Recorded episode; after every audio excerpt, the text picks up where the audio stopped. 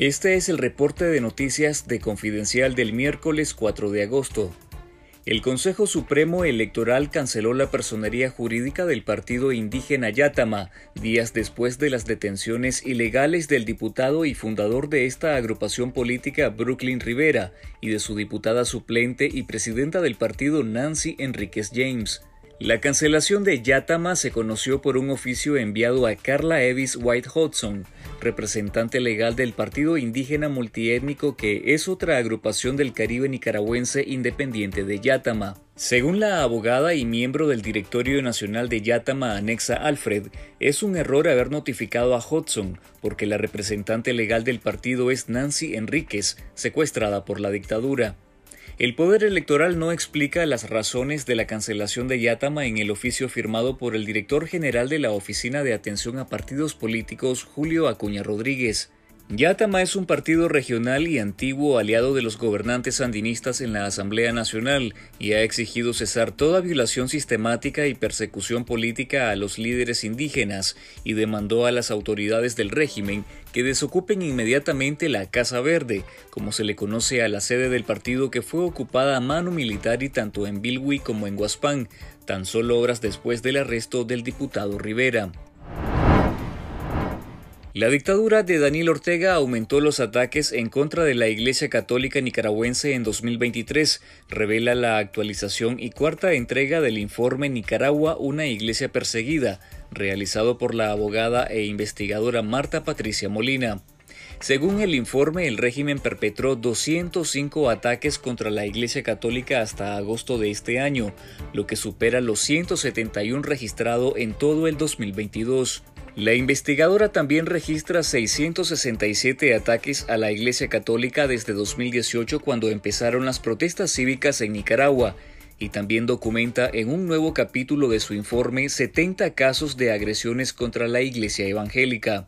El informe registra que 151 religiosos, 83 monjas y 58 sacerdotes están fuera del país, exiliados, desterrados, expulsados o impedidos de volver a Nicaragua. El informe también documenta 3.240 actividades y procesiones religiosas prohibidas o canceladas en Nicaragua. Entre otras agresiones se cuentan ataques, asedios, cierre de ONGs, robos, profanaciones, pintas, mensajes de odio y represión a laicos.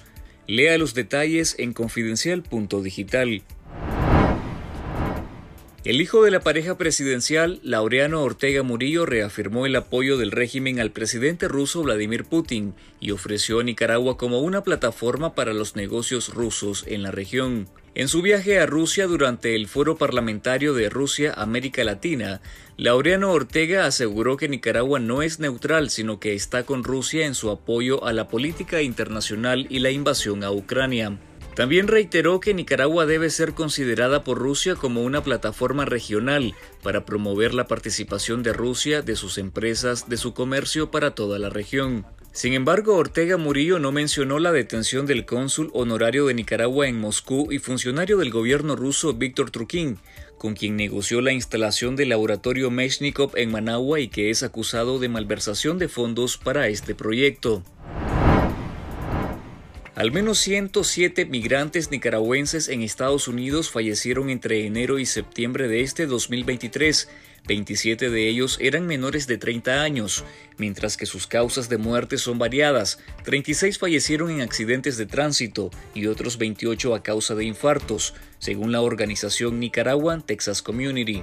Ante estas tragedias, más familias nicaragüenses recurren a campañas de recolectas para repatriar a migrantes fallecidos en Estados Unidos por los grandes costos de repatriación. Texas Nicaraguan Community aclara que los precios del servicio de repatriación varía según cada empresa y que a través de sus gestiones han logrado encontrar las opciones más accesibles. Lea los detalles sobre la tragedia de migrantes nicaragüenses fallecidos en Estados Unidos y los desafíos de sus familias en Nicaragua para repatriar sus cuerpos.